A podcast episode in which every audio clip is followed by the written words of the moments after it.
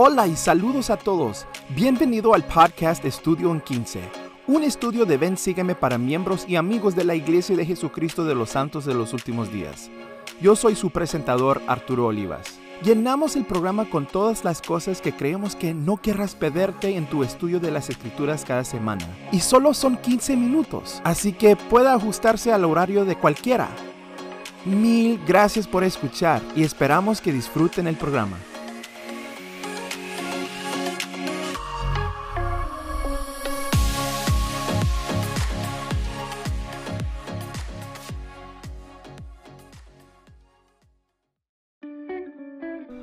Habiéndose convertido, los hijos del rey Mosías sintieron un fuerte deseo de predicar el Evangelio a los lamanitas. Después de preguntar al Señor y recibir la seguridad de que serían bendecidos con éxito y protección, Mosías les permitió ir. Al mismo tiempo, Mosías tradujo los registros jareditas y luego confirió todos los registros a Alma hijo. Debido a que sus hijos habían rechazado la oportunidad de ser rey, instituyó un sistema de jueces como la nueva forma de gobierno en la tierra. Dicho cambio fue tan significativo que desde entonces hasta el nacimiento de Cristo, los nefitas registraron su tiempo en relación con el comienzo del gobierno de los jueces. Mientras estudiamos Mosía 29 a Alma 4, esta semana les invito a tener un corazón abierto al mensaje que el Señor personalmente quiere compartir con ustedes. Ahora, agarren sus escrituras y empecemos.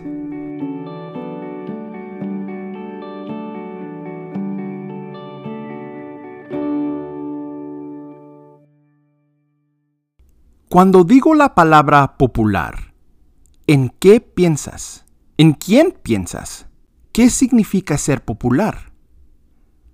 Por lo general, las personas o ideas que son populares tienen una mayor influencia en los demás. El problema es que muchas veces las personas siguen ideas o personas populares no porque sean expertos o correctos, sino simplemente porque son populares. Piensen en eso por un segundo. ¿Por qué sería peligroso seguir personas o ideas solo porque son populares? En Alma capítulo 1 nos presentan a Neor, que se hizo popular entre algunas personas en Zaraemla. Leamos juntos Alma capítulo 1 versículos 3 a 6. Y mientras leemos, busquemos lo que Neor enseñó que se hizo popular entre algunas personas y prestemos mucha atención al versículo 4. Y éste había andado entre el pueblo, predicando de lo que él decía ser la palabra de Dios, importunando a la iglesia, declarando que todo sacerdote y maestro debía hacerse popular, y que no debían trabajar con sus manos, sino que el pueblo debía sostenerlos. Y presta atención a este versículo. Y también testificaba al pueblo que todo el género humano se salvaría en el postrer día, y que no tenían por qué temer ni temblar sino que podían levantar la cabeza y regocijarse, porque el Señor había creado a todos los hombres y también los había redimido a todos, y al fin de todos los hombres tendrían vida eterna. Y sucedió que tanto enseñó estas cosas que muchos creyeron en sus palabras y fueron tantos que comenzaron a sostenerlo y a darle dinero. Y empezó a envanecerse con el orgullo de su corazón y a usar ropa muy lujosa, sí, y aún empezó a establecer una iglesia de acuerdo con lo que predicaba. ¿Cuáles fueron algunas de las enseñanzas de Neor que se hicieron populares? Que todos los humanos tendrán vida eterna, sin importar lo que hicieron no hay necesidad de arrepentimiento, no hay necesidad de convenios u ordenanzas. Es fácil ver por qué esta idea se hizo tan popular. De hecho, las ideas de Neor eran tan populares que, aunque solo está en nuestras escrituras para un capítulo, su influencia se extiende por mucho tiempo.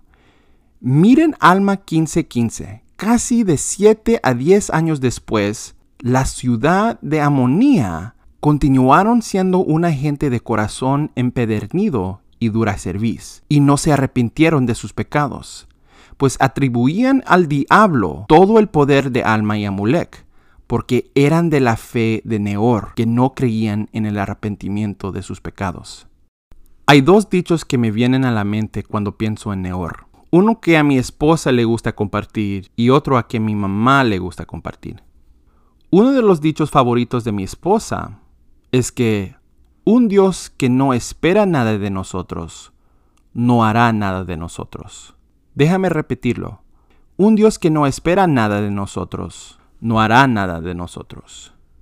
Arrepentimiento, mandamientos, ordenanzas, estas son todas las cosas que el Señor espera de nosotros, no para castigarnos o humillarnos, sino para hacer algo de nosotros, algo más de lo que somos actualmente.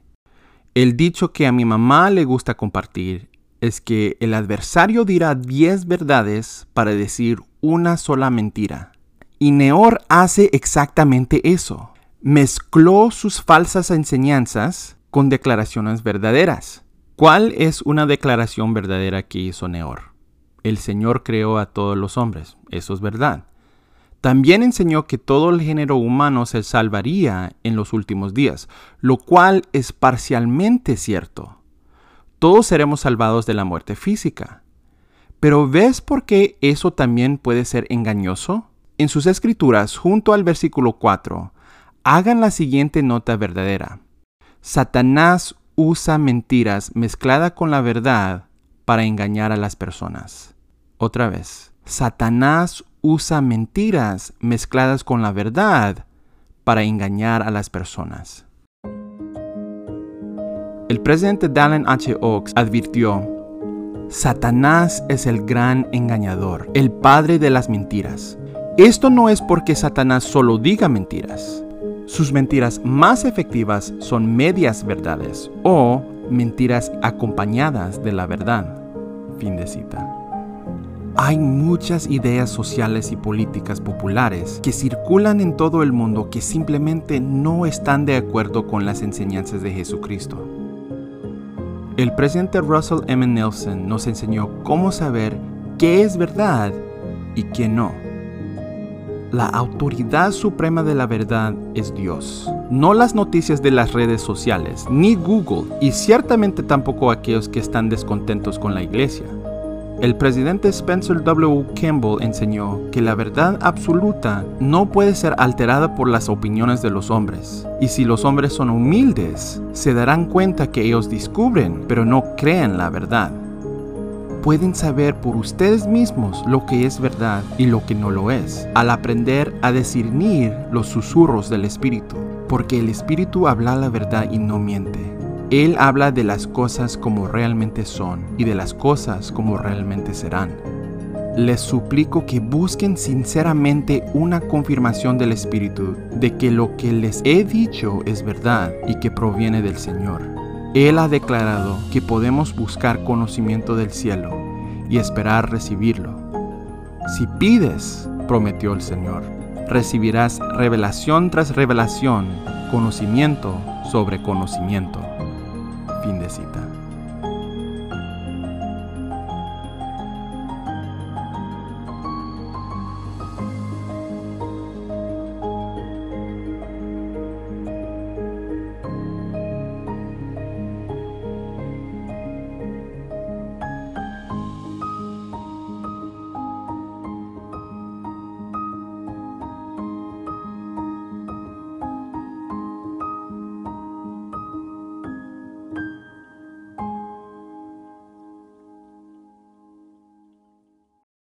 Había una vez un cómico que vi que presentaba a dos parejas. La primera pareja se ve bastante normal. El hombre tiene una camisa abotonada y una corbata y la mujer tiene un vestido. La segunda pareja mostró a una mujer cuyo cabello estaba afectado en un mohawk y tenía una cadena conectada desde la oreja hasta la nariz de su compañero. Tienen tatuajes por todas partes y solo una representación típica de rockeros punk. Y la leyenda del cómico son los punk rockeros que miran a la pareja normal y dicen, ustedes los mormones son tan extraños. Aunque esto es obviamente una exageración, es cierto sobre el mundo en que vivimos. Nuestro mundo valora la diversidad y la diferencia.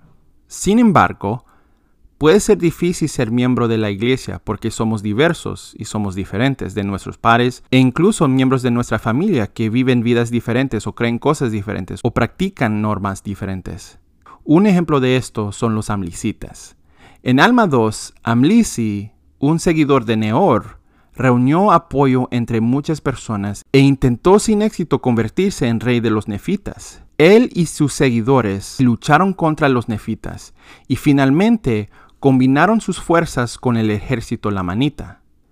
En Alma 3, versículo 4, leemos que los amilicitas se distinguían de los nefitas porque se habían marcado con rojo la frente, a la manera de los lamanitas. ¿Qué mensaje querían enviar los amilicitas al marcarse con rojo en la frente?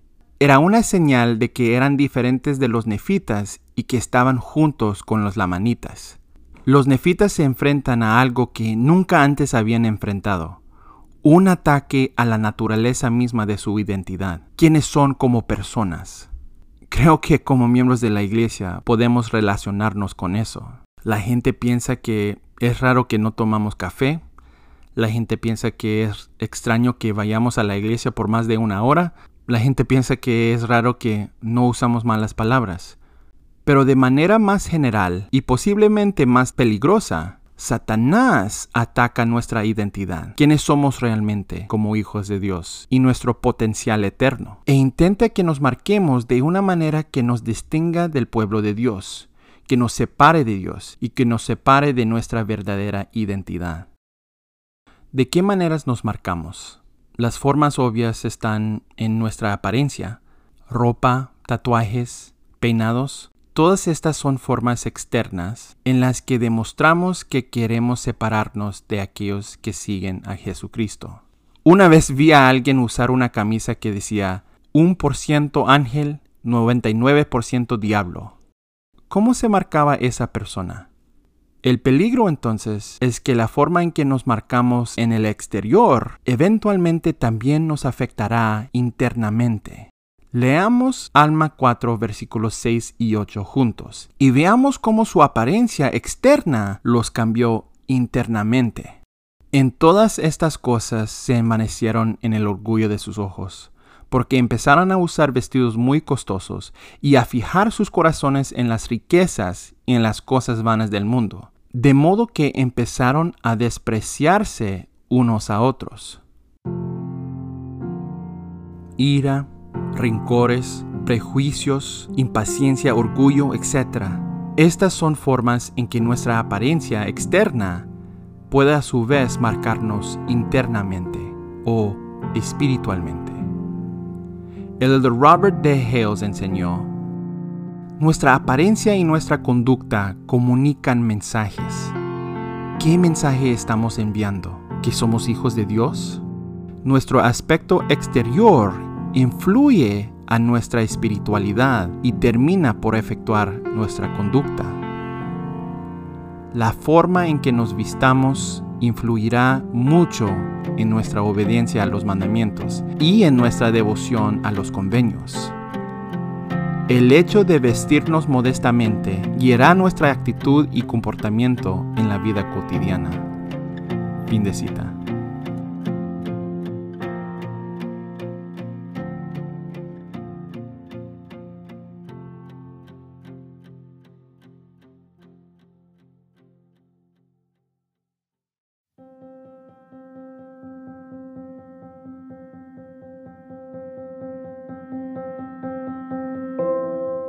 Al final de la lectura de esta semana, comenzamos a entrar en los comienzos de la lucha que veremos más adelante en el libro de Alma. En el capítulo 4, leemos acerca de la fuerte aflicción que viene sobre los nefitas como resultado de su batalla contra los lamanitas y los amlicitas. Todos fueron afectados. En Alma 4, versículo 3 a 4, leemos cómo el pueblo del Señor maneja tales aflicciones. Y eran tan grandes sus aflicciones que no había quien no tuviera motivo para lamentarse. Y creían que eran los juicios de Dios enviados sobre ellos a causa de sus iniquidades y sus abominaciones.